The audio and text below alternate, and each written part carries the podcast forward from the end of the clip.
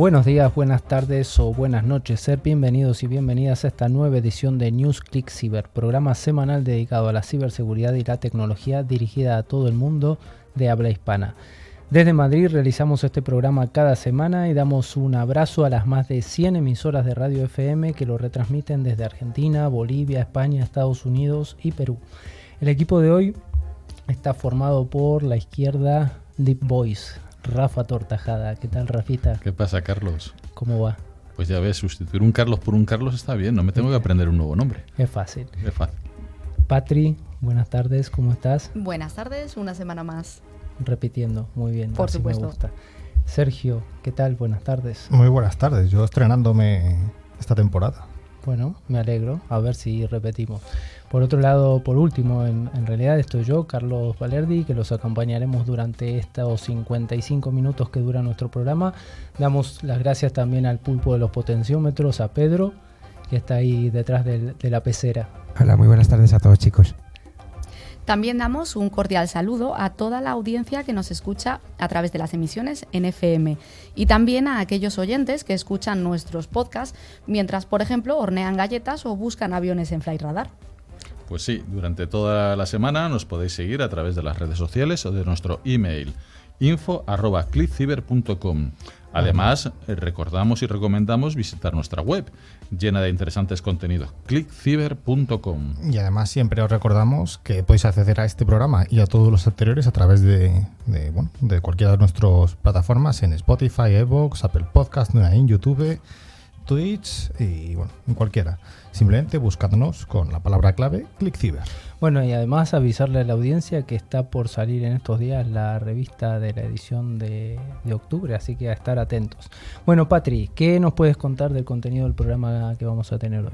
Vale, en primer lugar vamos a empezar diciendo que un día como hoy, 4 de octubre de 1903, en Nueva York, Estados Unidos, nace John Vincent Atanasov. Es físico y matemático reconocido por ser el responsable de crear el primer computador digital. Bueno, gracias a Don John. Entonces, ¿qué más? Y bueno, pues el menú de hoy va con un entrante de noticias, un principal de ciberpíldora a, de la relevancia de las auditorías, un postre de tecnoefemérides, un café sobre el SIEM y la copa nos la vamos a tomar con el invitado Emiliano Anguiano de la Jaula del Noob. Pues vamos con ese primero de los bloques.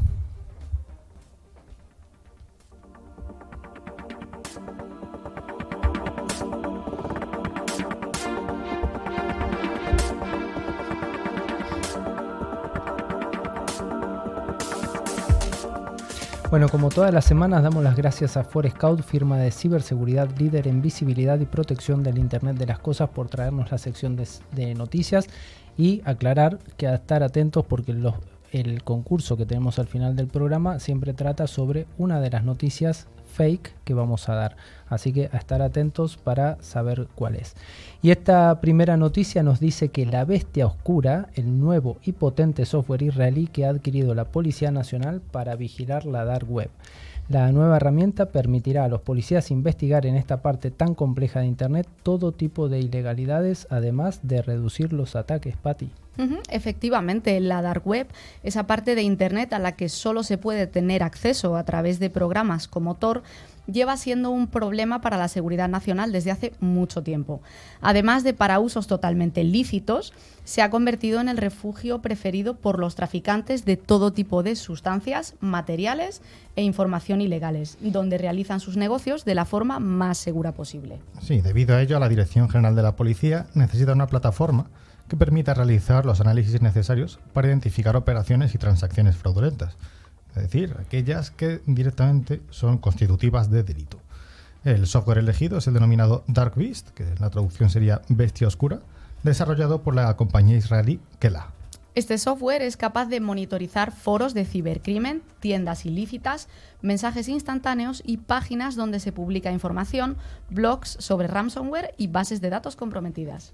Por último, desde Kela describen a Dark Beast como un servidor que permite la navegación anónima conocido popularmente como un proxy, para realizar la búsqueda del delito y para consultar otras fuentes ocultas sin dejar rastro ni atraer atención no deseada. Bueno, muy interesante esta noticia y el nombre Dark Beast, ¿no? Suena algo, algo grande. Esperemos que esto sirva para que la policía pueda, bueno, detener todo este tipo de delitos. La siguiente noticia nos dice que la Junta de Galicia confirma la llegada del robot Perseverance a Marte. Sergio. Mm, sí, el dispositivo se separó de la cápsula Centolans y atravesó con éxito la atmósfera marciana tocando tierra a las 14.54 hora gallega. El Perseverance se ha agarrado con fuerza a una de las rocas de Marte, donde permanecerá extrayendo fariña. Además, su estación meteorológica se ha puesto en marcha, confirmando que llueve todo el rato en el planeta rojo. La Junta reconoce que el mayor obstáculo de la misión del Perseverance es la morriña, que podría obligar al robot a regresar a su Galicia natal si llegara a niveles insostenibles. Malo será que esto ocurra, declaran fuentes de la Agencia Espacial Gallega. El robot lleva acoplada una extensión de las luces de Navidad de Vigo, que se encenderán automáticamente el próximo mes de diciembre, iluminando toda la galaxia. El Perseverance pasará los próximos 500 años recorriendo la superficie marciana y convirtiéndose así en el producto gallego más longevo desde Manuel Fraga. Bueno, este pequeño robot se debe sentir como en casa, ¿no? Bueno, vamos con la siguiente noticia que dice que el programa de recompensas por vulnerabilidades del Pentágono revela casi 350 de estas. Los hackers descubrieron casi 350 vulnerabilidades dentro de las redes del Departamento de Defensa durante un programa de recompensas de una semana que se llevó a cabo a principios de este año. Patri. Casi 270 investigadores participaron en el esfuerzo llamado HackAss que ofrecía recompensas por detectar vulnerabilidades críticas y de alto nivel en los sistemas operados por el Pentágono. Los competidores enviaron los informes dentro del alcance del programa de divulgación de vulnerabilidades, VDP, del Departamento de Defensa, a la plataforma de recompensas HackerOne y a las agencias del departamento que supervisarán el programa entre el 4 y el 11 de julio. 75.000 dólares en recompensas totales y otros 35.000 en bonos y premios. En solo siete días, los hackers éticos de HackAss presentaron 648 informes, incluidos numerosos que se considerarían críticos si no hubieran sido identificados y remediados durante este desafío de recompensas. Hicieron llegar en un comunicado desde el Departamento de Defensa. Este desafío de recompensas muestra el valor adicional que podemos ganar al aprovechar su experiencia en la, manera, en la materia de manera incentivada. El departamento lanzó su primera recompensa por vulnerabilidades, denominada Hack de Pentagon, en 2016. Desde entonces, la práctica ha proliferado para incluir partes específicas de los diversos sistemas del Departamento de Defensa, las ramas militares y el Departamento de Seguridad Nacional. Muy bien, antes de ir a la siguiente noticia vamos a aclarar algo. Acá hemos hablado de hackers cuando siempre aclaramos que los malos son los ciberdelincuentes. Bueno, aquí son hackers porque realmente lo que han hecho es buscar vulnerabilidades en el sistema de forma ética. ¿sí? para, para encontrar que, que, bueno, que no se puedan hackear fácilmente. La Guardia Civil alerta de una estafa en la que se hacen pasar por WhatsApp. Los atacantes aprovechan la conocida imagen de la aplicación para que, bueno, bajes la guardia. Sí, WhatsApp, bueno, al fin y al cabo es un servicio utilizado por todos. Por eso recibir un correo electrónico que aparentemente de esta compañía no extraña a nadie, sobre todo cuando no te pide nada fuera de lo normal. Como señala la Guardia Civil, este correo simula ser una copia de seguridad de las conversaciones en la aplicación y el historial de llamadas y pide a los usuarios que sigan un enlace para que se lleve a cabo la descarga. El problema de este engaño no es solo que se hacen pasar por el servicio, sino que el correo electrónico en sí es muy convincente. Primero, porque a diferencia de la gran mayoría de estafas, no se aprecian ni faltas de ortografía ni incoherencias, por lo que es más complicado darse cuenta de que es un fraude. Y segundo, porque el dominio del emisor podría colar perfectamente por un servicio de la compañía, ya que es whatsapp.whatsappweb.com. Sí, al fin y al cabo depende de ti no caer la estafa. En el caso de que te parezca sospechoso, siempre por lo duda, porque al fin y al cabo, ¿cuántas veces has recibido un correo de, WhatsApp? Bueno, al, fin, al, igual que hay otras pues, formas de, de, ver si se trata de un fraude, por ejemplo, pues puedes pegar la URL del correo y buscarla en la web de Virus Total para que la analice y determine si es una estafa o no, si tiene una buena reputación o no, por ejemplo. Un día vamos a explicar cómo es esto de virus total para que la gente lo sepa hacer, porque es muy sencillo y la verdad es que ayuda bastante. INCIBE designado como Centro de Coordinación Nacional del Centro Europeo de Competencia en Ciberseguridad. El Instituto Nacional de Ciberseguridad, dependiente del Ministerio de Asuntos Económicos y Transformación Digital, constituye uno de los 27 centros nacionales de coordinación del Centro Europeo de Competencia de Ciberseguridad. Patri.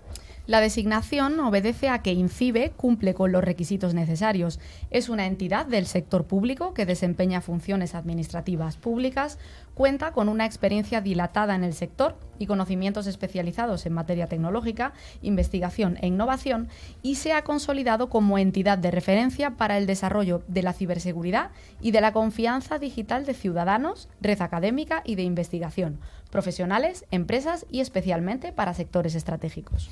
Los centros de coordinación nacionales actuarán como punto de contacto y coordinación del Centro Europeo de Ciberseguridad y cooperarán con el resto de agentes competentes de, bueno, de la industria, el sector público, la comunidad académica, los ciudadanos, etcétera, teniendo en cuenta los retos nacionales y regionales en materia de ciberseguridad de cada país. El Centro Europeo actuará en toda la cadena de valor, desde la investigación, despliegue y adopción de tecnologías clave, evitando la fragmentación y agrupando el conocimiento de entidades e individuos en una comunidad de competencias en ciberseguridad a nivel europeo. Estará ubicado en Rumanía y su cometido es promover la cooperación entre los centros nacionales, agrupar la identificación de prioridades para gestionar los fondos 2021-2027 a través de los programas Horizonte Europa y Europa Digital, con el objetivo de contribuir a crear un ecosistema industrial y de investigación sobre ciberseguridad interconectado a escala de la Unión Europea. Muy bien, aumentan los ataques de phishing a las universidades. Bueno, parece que esto de la vuelta a las actividades educativas es tradicionalmente una época bastante lucrativa para los ciberdelincuentes, ya que millones de estudiantes de todo el mundo se preparan para pagar la matrícula o comprar material y nuevos libros. Vamos a aclarar algo, hemisferio norte, porque en el hemisferio sur ya está el, las clases ya han empezado hace rato. Patri. El tema está en que a menudo se subestima la importancia de la seguridad de las cuentas corporativas de las universidades cuando se habla de la protección de datos de las organizaciones. Nombres de instituciones educativas famosas, algunas con centros de investigación críticos que operan en diversos campos, desde la economía política hasta la física nuclear, se utilizan como señuelo para distribuir páginas de phishing. Vamos a recomendar a continuación unas cuantas medidas para proteger los sistemas y a los jóvenes contra el fraude educativo. Comprobar el enlace antes de hacer clic. Se puede pasar el ratón por encima para previsualizar la URL y buscar errores ortográficos u otras irregularidades. Introducir alguna forma de, autenticación de doble factor para los sistemas de, de información, en particular para el acceso a los registros, las calificaciones o las evaluaciones de los estudiantes en el campus disponer de dos redes inalámbricas separadas y seguras, una para el personal y otra para los estudiantes y una tercera para los visitantes si fuese necesario. Y por último, bueno, introducir y aplicar una política de contraseña sólida para el personal y animar a todos a mantener la confidencialidad de sus credenciales de acceso en todo momento y además, obviamente, no utilizar nunca la misma contraseña para varios sitios web o servicios relacionados. Importante eso, no utilizar siempre la misma. Bueno, vamos con la última de las noticias que dice que miles de dispositivos PLC Modicon de Schneider Electric pueden ser hackeados explotando la vulnerabilidad CVE 22779. Eh, Schneider Electric, que es un fabricante de, bueno, de equipos de, OT muy, muy grande, lanzó en los últimos meses parches para su plataforma EcoStructure y algunos controladores lógicos programables o más denominados PLC Modicon para abordar una vulnerabilidad crítica que se reveló hace más de un año ya. Ha sido descrita por el gigante industrial eh, como de omisión de autenticación que podría permitir el acceso no autorizado en modo de lectura y escritura a un controlador Modicon M580 o M340 al falsificar las comunicaciones Modbus entre el controlador y el software de ingeniería. Armis, que denominó la vulnerabilidad Modipun, reveló detalles en julio de 2021, cuando advirtió que un atacante no autenticado que tiene acceso a la red del PLC objetivo podría explotar la vulnerabilidad para tomar el control completo del dispositivo objetivo. Un atacante podría alterar el funcionamiento del PLC mientras oculta las modificaciones maliciosas de la estación de trabajo de ingeniería que administra el controlador. Para evitar tales ataques, Schneider Electric implementó una nueva característica en su producto EcoStructure llamada Application Password. Esta función debería evitar los ataques de fuerza bruta que podrían obtener la eh, información necesaria para eludir la autenticación y secuestrar el PLC objetivo. La firma de ciberseguridad señaló que eh, una búsqueda de Shodan muestra aproximadamente 1.000 dispositivos Modicon M340, M580 expuestos a Internet y se cree que esto es solo la punta del iceberg. Bueno, a estar atentos los amigos de las empresas industriales y que tengan PLCs, ¿eh? a estar muy atentos y actualizar y bueno, comunicarse con el fabricante a ver cómo lo tienen que hacer porque esto es bastante importante. Hasta aquí las noticias, vamos con esa ciberpíldora tan prometida. NewsClick Cyber es el programa semanal líder en la radiodifusión en español. Si quieres estar al día de las novedades, escuchar nuestras ciberpíldoras y a los responsables de grandes empresas, escucha NewsClick Cyber.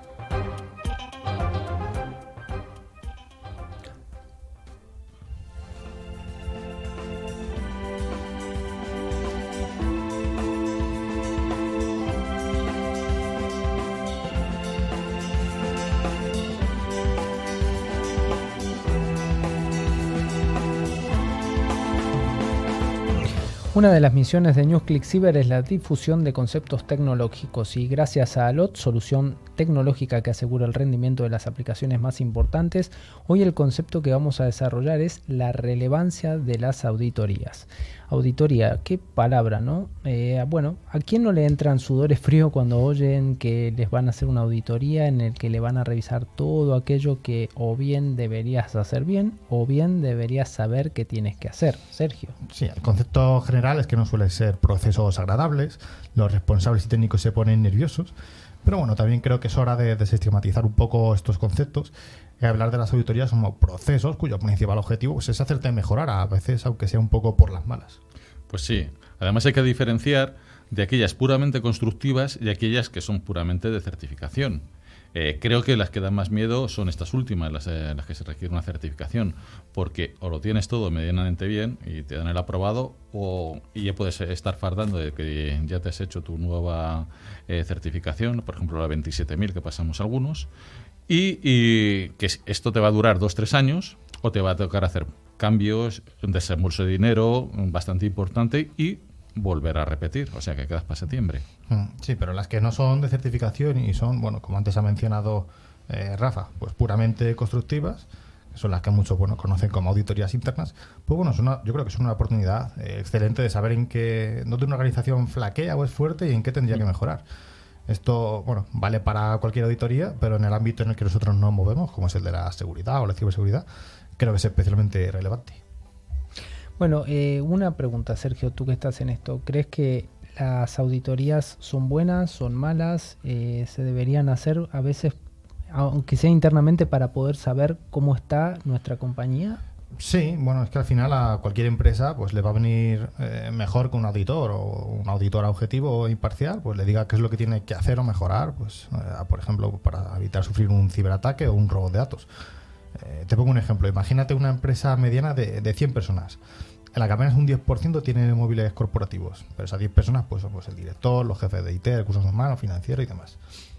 Pues sí, el que haya hecho el análisis de riesgo formal cuenta con dos datos. Uno, toda esa gente está relativamente concienciada eh, con la seguridad, al fin y al cabo, son los que están formando el comité de seguridad, ¿no? Y dos, ha considerado que al ser tan pocos usuarios, el riesgo final es bajo. Sobre el papel está justificado, parece, ¿no? Bueno, pero el que le toca primera de primera mano un ataquito, pues hay que mirarlo. Sí, bueno, o sea, esto al fin y al cabo, pues eh, para el que está dentro, pues le puede parecer bien, pero a lo mejor viene el auditor y eso pues puede no, no parecerle bien, porque en este caso que estamos comentando como ejemplo, al final toda la responsabilidad recaería en el propio usuario y por muy bien justificado que esté sobre el papel, en la práctica es mejor también tener medidas técnicas. Porque, bueno, eh, las pérdidas o incluso robos de móviles, en este caso, pues ocurren, ¿vale? Que no todos los días, ni muy a menudo, pero ocurren.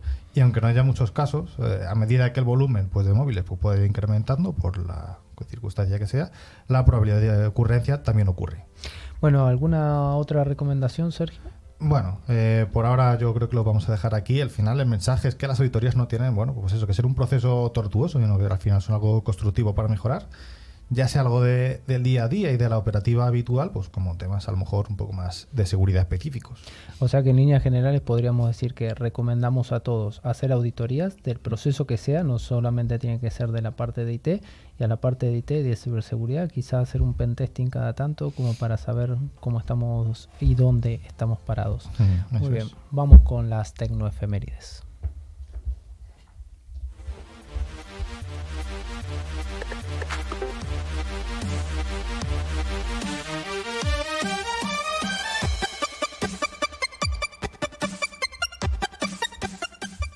Como en todos los ámbitos, en la tecnología y en la ciberseguridad, todos los días pasan cosas importantes. Por eso hoy, gracias a Pentera, que garantiza la preparación de la seguridad en toda la superficie de, ataco, de ataque, te traemos las tecnoefemérides. Vamos a empezar, Sergio, un 4 de octubre del año 1957. ¿Qué pasó que fue tan importante? Pues que Rusia lanzó el Sputnik 1, que fue el primer satélite artificial de la Tierra. Era apenas una esfera de 58 centímetros de diámetro de, me- de metal pulido, con cuatro antenas de radio externa para, para transmitir los pulsos de radio, y tenía 184 libras de peso, que son aproximadamente 80 kilos. Rafa, unos añitos después. ¿qué Pues pasó? sí, el 4 de octubre del 65 nace en Novosibirsk, en, en la URSS, en Yevgeny Valentinovich Karpetsky. ¿A qué no lo dices en ruso? En ruso, sí, sí, vamos, eh, mi ruso es muy bueno. ¿eh? Eh, también es conocido como Eugen Karpetsky. Patti, ¿qué nos puedes decir del 1 de octubre del año 1979? Pues eh, se fundó Activision, la primera desarrolladora mundial independiente y distribuidora de videojuegos. Sus primeros productos fueron cartuchos para el sistema de videoconsola Atari 2600, publicado a partir de julio de 1980 para el mercado de Estados Unidos y en agosto de 1981 para el mercado internacional, Reino Unido. Rafa, Pues sí, el 29 de septiembre del 2006, la Corporación para la Asignación de Nombres y Números de Internet, la conocida por el ICAM, renueva el acuerdo con el Departamento de Comercio de los Estados Unidos, en el cual renueva la gestión completa del sistema de identificadores de Internet. qué importante esto, ¿no? Un, un- un hito importante. Sergio, ¿qué pasó el 29 de septiembre, pero de 1899? Pues que nacía en Budapest, en la capital de Hungría, Ladislao José Viró, vosotros preguntaréis quién es. Pues es el inventor del bolígrafo y 32 inventos más. Cuando Ladislao tuvo la idea del invento que lo haría famoso, pues el bolígrafo, ya había inventado una lapicera fuente, una máquina para lavar ropa, un sistema de cambio automático en los coches y un vehículo electromagnético. Bueno, vamos a decir que la, la virome, como se dice generalmente en, la- en Latinoamérica, viene de viró. ¿sí? Se dice virome al bolígrafo. ¿m? Eh, bien, pero es por el nombre de, de don Ladislao. Y Patri, el 28 de septiembre de 1925, Pues nace en Wisconsin Seymour Cray, graduado en Ingeniería Eléctrica y en Matemáticas en la Universidad de Minnesota. En 1957 funda la compañía Control Data Corporation, en abreviatura CDC, la cual construyó el CDC 1604, que fue uno de los primeros ordenadores comerciales que utilizó transistores en lugar de tubos de vacío. Bueno, interesante hasta acá las tecnoefemérides de la semana.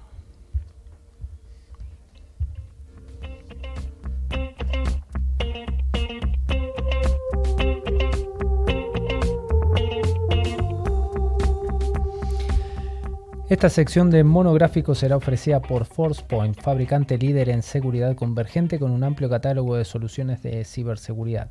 Hoy vamos a hablar de un concepto que hace bastante que no traíamos, que es SIEM, Security Information and Event Management.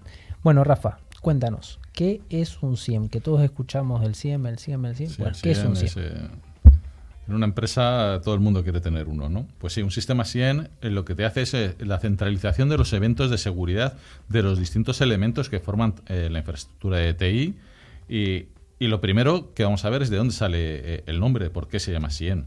Bueno, pues nace la combinación de la, eh, de, de de- la Administración de la Información de Seguridad, SIM, que es Security Information Manager, y la Administración de Eventos de Seguridad, eh, que es el SEM, el Security Event Manager. La Administración de Eventos e Información de Seguridad, SIEM, ofrece monitoreo y análisis de eventos en tiempo real, así como también seguimiento y registro de datos de seguridad con fines de cumplimiento o auditoría. Si detallamos un poco más estas dos partes, Pues sí, el SEN centraliza el almacenamiento y permite un análisis casi en tiempo real de lo que está sucediendo en la gestión de la seguridad, detectando patrones anómalos de accesibilidad, dando mayor visibilidad a los sistemas de seguridad. Mientras que el SIN recopila los datos a largo plazo en un repositorio central para luego analizarlo, proporcionando informes automatizados al personal de seguridad. Un SIEM se puede tener como en casi todas las soluciones de seguridad, bien como una solución de software libre o bien soluciones de fabricantes que a priori dan más capacidad y prestaciones. La elección es de cada uno. Pues eh, también en la evolución de los sistemas hacia la nube, eh, los SIEM se pueden desplegar on-premise, o sea, en, en los data centers en casa del cliente, o bien en la nube dejando al proveedor de servicios la responsabilidad de guardar la información y procesarla, y quedándonos con la parte de negocio y de crear, por ejemplo, por las reglas que vamos a necesitar, que yo creo que da mucho más valor y eh, al tener una solución así.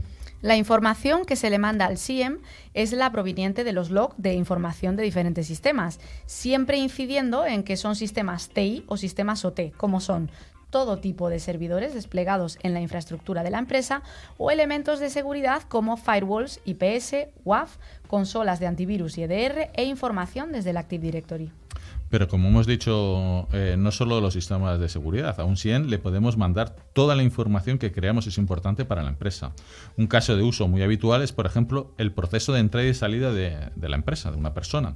Hay normativas en las que debemos saber cuánto tiempo está un trabajador en la empresa o cuántas personas hay en un edificio. Incluso tener una evidencia de, por, eh, por ejemplo, si está de baja. Información de los tornos o sistemas de entrada. Desde que un vehículo pasa por el parking, genera un evento. Cuando el trabajador entra por un torno, se genera otro evento. Y cuando hace un login en el sistema, se genera otro evento. Por lo que hemos conseguido trazabilidad de todos los pasos que realizan los empleados en la empresa por supuesto, en el camino inverso también se producen los eventos. Esto es válido también para el teletrabajo, ya que en el momento que se abre una VPN se produce un evento y ya hay trazabilidad. Hay normativas que, por ejemplo, cuando un trabajador está de baja, no se puede conectar a la empresa. En este caso, el SIEM se puede utilizar como reflejo de la última y primera conexión que vuelve a hacer un trabajador sobre su baja. Pues sí, el SIEM comprende tres capacidades críticas, detección de amenaza, investigación y tiempo de respuesta. Entre sus funciones principales... Eh, Monitorización básica de seguridad. Detección avanzada de amenazas. Análisis forense y respuesta a incidentes. Eh, recopilación de mensajes de log. Normalización. Notificaciones y alertas. Detección de incidentes de seguridad. Y workflow de respuesta a amenazas. Un caso de uso alternativo es ayudar a demostrar el cumplimiento de regulaciones como IPA, Confidencialidad de Información Médica, SOX, la ley que regula las funciones financieras, y GDPR, Reglamento General de Protección de Datos de la Unión Europea. Bueno, en las partes que detallan la, solución podemos ver tres partes diferenciales. Eh, el sensor que recibe el tráfico de los logs eh, de los diferentes equipos, los formatea y envía al servidor. Server procesa y correla toda la información recibida, es el cerebro de la solución y el que realiza y dónde se ponen los diferentes disparadores ante eventos que queremos usar. Y la base de datos, donde almacenamos toda esa información procesada para posterior análisis. Rafa, una pregunta. Al final esto eh, decimos que el SIM lo que hace es recopilar y correlar eh, datos, ¿no? Pero ¿a quién le aporta más información esto? ¿A los equipos de seguridad? ¿A los equipos de IT? Hombre, eh, dime, le está aportando información a todos, tanto el DTI como a seguridad. Al final depende de los patrones. Al final lo que estás es ingiriendo datos, hace una ingesta de datos y depende cada uno, incluso puestos a recursos humanos, con el ejemplo que hemos estado hablando con Patri. Eh, al final es un eh, todos los eventos que creas en la empresa luego los vas a poder ver. Puedes almacenarlos dependiendo de las normativas. Hasta mm, yo la normativa así más rara me parece son dos años que puedes guardar información. Entonces, toda esa información va a estar en el SIEM y vas a poder eh, sacarla cuando tú quieras. Bien, bueno, Patri, eh, hasta ahora todo muy bonito, los 100 funcionan, correlan datos, nos aportan información, pero alguna contra debe tener. ¿Cuáles son los inconvenientes de los 100? Te pongo un ejemplo. El SIEM puede ver un aumento en la actividad de la red desde una dirección IP, pero no el usuario que creó ese tráfico o a qué archivos accedió. Depende de los logs enviados. En caso de una intrusión, si el ciberdelincuente borra los logs, no va a poder saberse qué se ha hecho. Sí, también hay un problema que eh, muchas veces escuchamos a los CISOs, eh, en general, que cuando usan un SIEM es que es extremadamente difícil diagnosticar e investigar eventos de seguridad. El volumen de datos de bajo nivel y la gran cantidad de alertas provocan un efecto de como buscar una aguja eh, en un pajar. Los usuarios reciben una alerta, pero a menudo carecen de claridad y contexto para actuar sobre esas alertas de inmediato.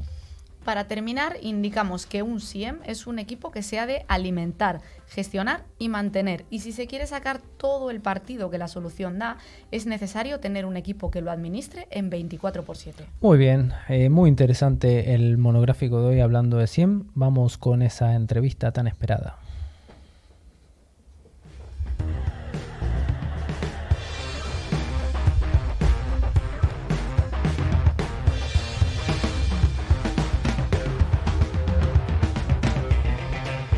Bueno, como decíamos, vamos a la sección de entrevista donde hoy la persona destacada de nuestro sector que nos acompaña es Emiliano Anguiano, alias de BugSec. ¿Qué tal, Emiliano? ¿Cómo estás? Hola, ¿qué tal? Muchísimo gusto. Es para mí un verdadero honor y, un placer estar aquí con ustedes. Bueno, me alegro. ¿Desde dónde estás eh, saliendo con nosotros? Este, desde Guanajuato, México. Guanajuato, bueno, saludos a todos los, mexicanos.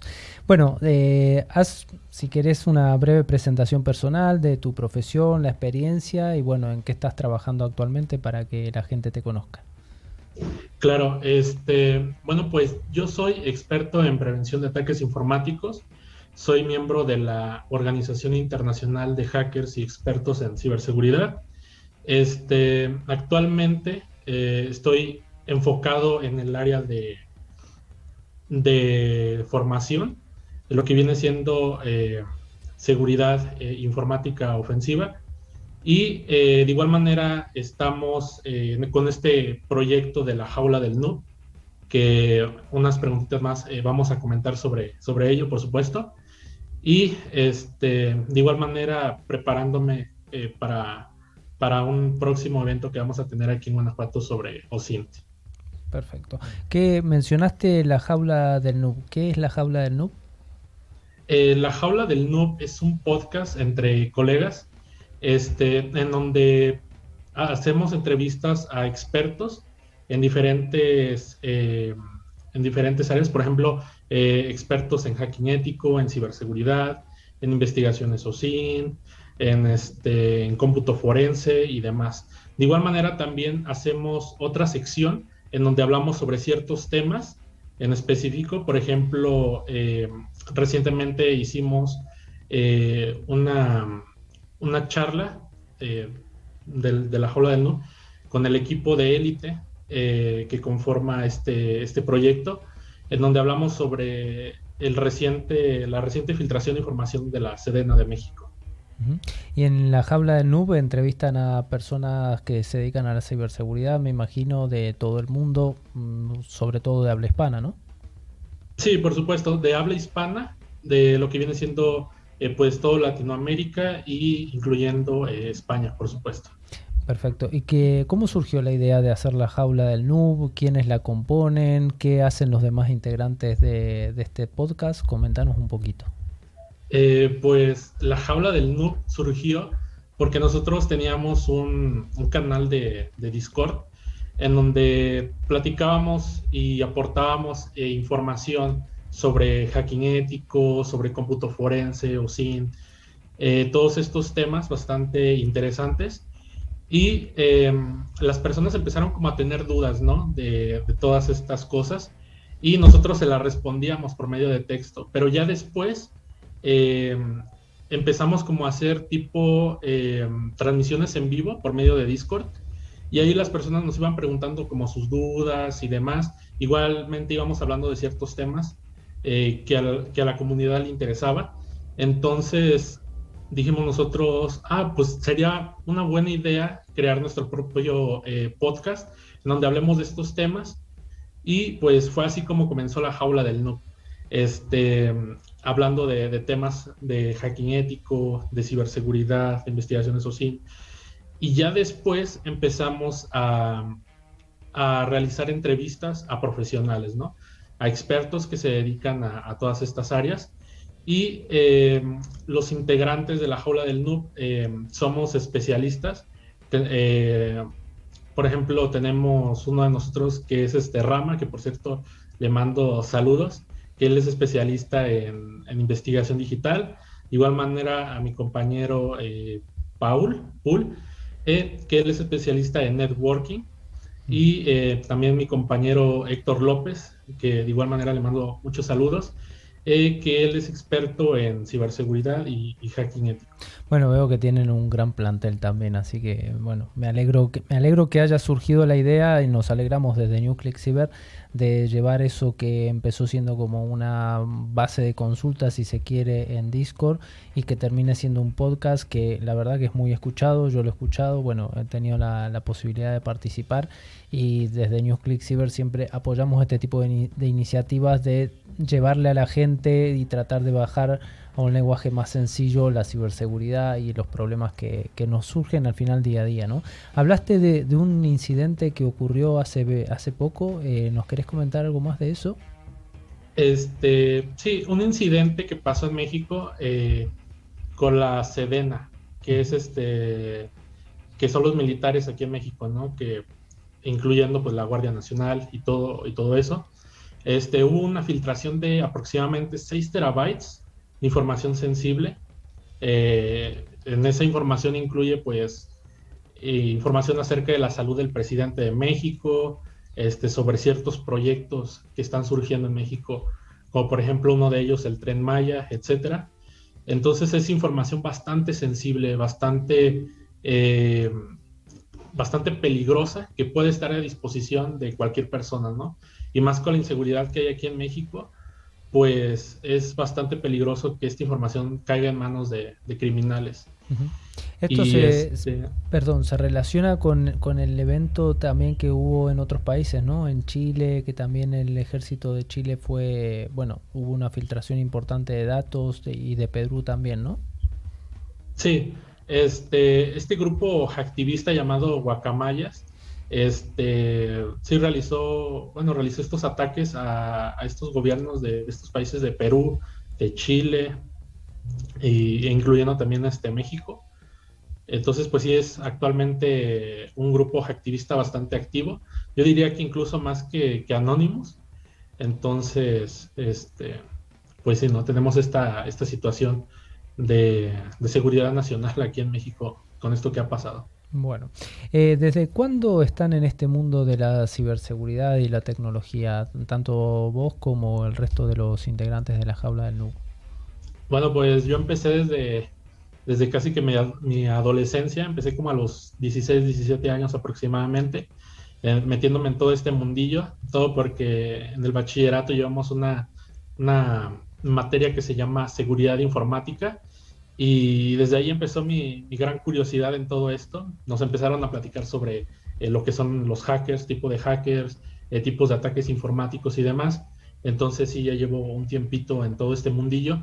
Y mis compañeros, eh, de igual manera, ¿no? Tenemos como que eso en común, de que casi que todos empezamos desde una edad muy temprana. No te podría decir aproximadamente cuántos años, pero sí desde una edad bastante temprana empezamos en todo este mundillo. Y la tecnología, me imagino que cuando hablamos de ciberseguridad, de tecnología y demás, ustedes también estarán no solo en la parte que, bueno, que la mayoría conocemos, sino en todo esto que está floreciendo ya desde hace unos años, pero que últimamente se ha visto con, más ímpetu, que es la parte de la blockchain, ¿no? las, las criptomonedas, los NFT y demás, ¿no? ¿Qué nos puedes comentar de, de cómo está este mundo últimamente? Sí, claro, este, también tratamos esos temas y de igual manera sobre fraudes eh, de criptoestafas. También hemos tratado eh, esos temas con, toda la comunidad y de igual manera en distintos eh, episodios de la jaula del NUC con el equipo de élite. Y pues sí son temas bastante recientes, se podría decir, ya que pues igual manera está bastante potente todos estos eh, fraudes de criptomonedas, ¿no? En México también eh, hay mucho fraude con respecto a las criptomonedas y rescates y demás. Eh, sí, de igual manera sí, sí, hay bastantes eh, fraudes de, de, criptomonedas, de criptoestafas. ¿Y cómo, cómo ves el, el, nivel de madurez de ciberseguridad en México, a nivel de normativas, a nivel de el compromiso que tiene el gobierno y, y la sociedad también y las empresas para que, bueno, incorporar la ciberseguridad eh, a los ciudadanos, a las empresas, al gobierno. Realmente hay iniciativas, las leyes están eh, en línea con lo que está pasando o como suele ocurrir mmm, generalmente que la ley va muy por detrás de, de, lo que pasa en el día a día. Eso, como comentanos un poquito cómo está el tema ese en México. Este, leyes sobre ciberseguridad apenas está como empezando a ver. Realmente no es algo tan, tan rígido, no es algo tan bien formado. Este, y pues desgraciadamente aquí las empresas ven a, a la ciberseguridad más como un, un, lujo que como una inversión, más como un gasto que como una inversión. Y este no, no hay tanta eh, ciberseguridad, ¿no? eh, en las empresas. Por ejemplo, ya vimos como por ejemplo este caso que pasó con la Sedena, que la han liado con, con esto que sucedió de los 6 terabytes de información. Pues ya desde aquí estamos viendo que desde el gobierno no se está invirtiendo adecuadamente en ciberseguridad. Pero eh, desde el gobierno, digamos, hay iniciativas en cuanto a poner una multa a una empresa si tiene una exfiltración, eh, o de apoyar a las empresas con fondos para que puedan incorporar tecnología o realmente esto está todavía muy mm, separado una cosa de la otra porque al final las empresas muchas veces siguen viendo la ciberseguridad como un gasto, lo cual siempre decimos es un gran error, eh, pero también a veces no sienten que tengan un apoyo para poder incorporar tecnología y para poder incorporar herramientas de ciberseguridad y al final terminan siempre priorizando um, otras cosas y la ciberseguridad y la tecnología quedan en el último escalón, ¿no? Eh, sí, exactamente, o sea, eh, eso es lo que se está viendo aquí en México, de que pues la ciberseguridad está quedando más que nada en el último escalón. Eh, sí hay algunas normativas, pero aún no muy, eh, no muy claras, por así decirlo. Este, por ejemplo, lo que pasó con la Sedena, ya mismo lo ha dicho eh, el presidente de que no, no, se va a investigar, no se va a hacer mucho para llegar a los que realizaron el ataque.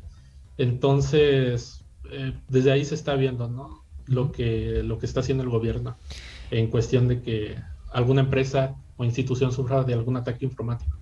Bueno, tu alias es de BugSec. Eh, ¿Por qué de BugSec? Eh, pues me, me, puse de BugSec desde, desde que me metí a, al grupo de C-Discord de la, de la OYEC, donde fue donde comenzó lo de la jaula del noob eh, debug por depurador sec por seguridad. Uh -huh. Este, más que nada, pues hice esa como tipo locura, ¿no? De juntar ambas cosas. Y pues así fue como, como surgió, ¿no? ¿Y qué pensás de la seguridad embebida en, en, en, los procesos de desarrollo, de construcción y demás? Porque con ese eh, alias algo, algo de, alguna opinión formada debes tener. ¿Alguna opinión sobre, sobre qué, perdón? Sobre, digo, la seguridad embebida, por ejemplo, en el proceso de desarrollo de software. Ah, sí, claro. O sea, es, es bastante importante lo que viene siendo la, la, la seguridad en desarrollo de software, eh, porque sin eso, pues no habría eh, aplicaciones eh, con buena seguridad embebida. O sea, a eso me refiero, ¿no? De que no, no hay aplicaciones con buena seguridad. ¿Y en México cómo está el nivel de desarrollo de aplicaciones? ¿Tienen empresas que, realmente empresas que desarrollen software, que, que sean líderes en, en, el sector? Este, que sean líderes en el sector, eh, seguramente que sí, sí las hay. Y el desarrollo, eh, pues sí, o sea, sí, sí, las hay y todo eso, pero luego eh, la, hay, hay desarrollo de aplicaciones que luego son creadas para fines eh, maliciosos, ¿no? Por ejemplo, las aplicaciones para préstamos. Eh, muchas veces aquí en México ese tipo de aplicaciones son eh, pues realmente inseguras porque obtienen acceso al dispositivo de, de, la persona y no son aplicaciones como que muy legales, por así decirlo. Bueno, y los jóvenes que, bueno, que quieran empezar, como empezaron ustedes también, eh, ¿Qué recomendaciones le darías a un, adolescente que, bueno, que tiene inquietudes por estas cosas de la ciberseguridad, de la tecnología? ¿Le recomendarías que, bueno, que se meta en algún canal de Discord o de Telegram o que, bueno, vea la jaula del noob o que escuche NewsClick Cyber? ¿Qué, ¿Cómo le recomendarías tú empezar a, meterse en este mundo de la ciberseguridad? Pues yo le recomiendo eh, ver videos, tutoriales eh, por YouTube. Eh, sé que ahorita algunos canales que, que, bueno, incluyéndome también a mí, eh, nos dedicábamos antes a subir este tipo de videos eh, sobre hacking ético, investigaciones OSIN y demás. hemos sido también muy castigados por esta plataforma, por el contenido ¿no? que se sube y que la plataforma la toma como contenido peligroso. Pero aún existen ciertos videos que están en, en YouTube, entonces les recomiendo que los vean también eh, pueden seguir a, ciertas instituciones, por ejemplo, INCIBE, eh, por ejemplo, aquí en México está la OIEC, la Organización Internacional de Hackers y Expertos en Ciberseguridad. Eh, también está dando lo que viene siendo formación. pueden de igual manera escuchar nuestro podcast, La Jaula del Noob, ver este tipo de programas de radio que son bastante interesantes y bastante buenos, que les puede ayudar, que al mismo tiempo de que están aprendiendo, se están divirtiendo, ¿no? Con todo, con todos estos temas que, surgen en, estos programas. Aquí en España se dice que, bueno, en el sector de la ciberseguridad y, demás, prácticamente tenemos paro cero, ¿no? Que, realmente las personas que nos dedicamos a esto eh, nunca nos falta el trabajo. ¿En México eh, pasa lo mismo o sentís que hay que realmente hay mucha mucha gente sin trabajo que se dedique a esto? un poco atado a lo que veníamos hablando, ¿no? De que al final las empresas no están adoptando la ciberseguridad de forma masiva, entonces también un poco para incentivar a los jóvenes a decir, bueno, hay trabajo en, en, este mundo, ¿no? Sí, eh, definitivamente sí hay trabajo aquí en México sobre ciberseguridad. También tenemos a lo que viene siendo la, policía cibernética. Entonces, eh, pues pueden meterse también a la policía cibernética o pueden eh, dar servicios de, de pentesting, de ciberseguridad, de todo, de todo esto. Entonces sí, en México eh, también lo hay. También. Nada más que pues sí tenemos ese inconveniente, ¿no? Por parte del gobierno, pero eh, sí, sí hay trabajo en México sobre Vamos a incentivar a que, a que se metan en este mundo que aparte de apasionante es muy divertido. Bueno, para ir terminando, Emiliano, eh, ¿alguna anécdota o caso que nos quieras comentar de tu vida profesional? Algo así que haya sido mm, para ti algo que haya marcado un antes y un después, alguna anécdota, algún caso que hayas tenido de tener que resolver un incidente o algo por el estilo? Este, bueno, algo que definitivamente ha marcado un antes y un después en tanto en mi trayectoria profesional como en mi vida, eh, ha sido este gran proyecto de la jaula del no. Este, o sea, empezamos haciendo eh, tipo charla entre colegas, eh, entrevistas a ciertas personas quizás conocidas en México nada más, que no son tan conocidas en Europa, y, después nos extendimos a España. Eh, ver cómo todo esto ha crecido es algo bastante satisfactorio. Eh, es algo también que me llena de, orgullo que nuestro podcast ahora también sea bastante escuchado en España. Bueno, bueno, hasta aquí la entrevista del día de hoy. Emiliano Anguiano, alias de Bagsec, muchas gracias por habernos acompañado y saludos a, para ti, para los demás integrantes de la Jaula del NUB y para todos los mexicanos amigos. Un saludo, muchísimas gracias.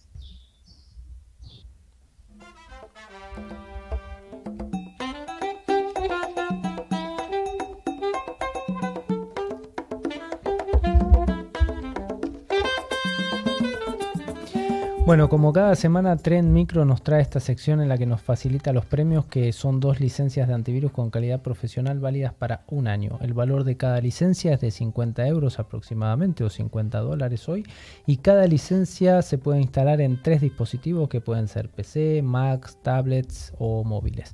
Pero primero, antes que nada, Rafa, ¿tenemos ganadores de la semana pasada? Por supuesto, Carlos, ¿cómo no vamos a tener ganadores? Todas las semanas los tenemos. Han sido Queta Pérez de Madrid y Pedro Arellano de Burgos. Bueno, ambos son de España. Eh, como siempre, os animamos a todos, en este caso especialmente a, LATAM, para que haya un poquito más de, diversidad los, eh, los ganadores, pues bueno, a participar, ya que los premios se envían por email, son independientes de la ubicación. Exactamente. Patri, ¿cuál es la pregunta para la semana próxima? Mm, bueno, pues invitamos a nuestra audiencia a de las noticias que hemos, eh, que hemos comentado, adivinen cuál es la noticia fake. Para participar tienen que enviar un email a info.clickciber.com indicando su nombre y su localidad. Bueno, además, eh, de nuevo vamos a comentar que está ya en el horno a punto de dar la campanita la revista de este mes. Así que a estar atentos en nuestra web que la van a poder ver van a poder ver las interesantes notas que, han salido. Así que a estar atentos y a participar del concurso, de nuevo, lo que dijo Sergio, a toda la audiencia de LATAM, que los premios se envían vía correo electrónico, así que a participar, que la pregunta es muy fácil. Bueno, eh, ahora sí, ya NewsClick Cyber eh, está llegando a su final, lamentablemente, por esta semana, Rafa. Sí, Carlos, todo lo bueno se termina. Pero antes de despedirnos, os recordamos que podéis poneros en contacto a través de nuestro email info.clickciber.com y también podéis seguirnos a través de nuestras redes sociales en Twitter, LinkedIn o Facebook. A través de nuestra web clickciber.com se puede acceder a nuestra revista digital, como bien comentaba Carlos Valerdi, ver las fotos y otros contenidos de interés. Finalmente, les recordamos que a través de todas las plataformas de podcast pueden escuchar los programas anteriores. Están disponibles en ebooks, Spotify, TuneIn, YouTube, Twitch, buscando la palabra clave ClickCiber. ClickCiber con dos y latina. Rafa, ¿algún consejo para nuestros oyentes de que tengan algún cuidadillo o algo? Que sean felices, que no se descarguen nada de ningún sitio malicioso y que mm, Spotify no te manda correos ni cosas de esas. Muy bien, muy bien, Rafa. Bueno, nuevamente muchas gracias a todos por acompañarnos, a todas las emisoras de España, a todas las emisoras de la TAM. Damos la bienvenida a las nuevas que se van sumando cada vez y a todos los seguidores y a los que nos escuchan a través de nuestros podcasts. Y bueno, será hasta la semana que viene, Rafa. Pues sí, hasta la próxima semana, deseando llegar. Patri, hasta la próxima. Yo creo que sí. Sergio, ¿cuándo te volvemos a ver? Bueno, ya lo veremos. Prontito. Gracias Pedro, gracias Emiliano a México y hasta la semana que viene.